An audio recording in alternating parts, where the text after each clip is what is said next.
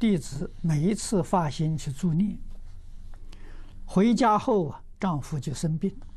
但有一次，一位一百零三岁的老婆婆要往生，一位出家老法师啊，先洒净，在开示啊和皈依后啊就走了。我们继续助念，回家后啊，丈夫就没事。请问老法师，是不是我们助念的效果不如法师的开示？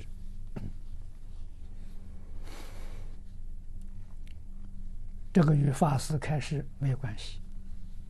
助念的时候要有诚心，啊，有诚意啊，有爱心，啊，真正为他助念，啊，送他到西方极乐世界，啊，如果助念的时候心里面有夹杂、有妄想，那就不得力了，啊，不但不得力的时候，在助念送往生的是罪过。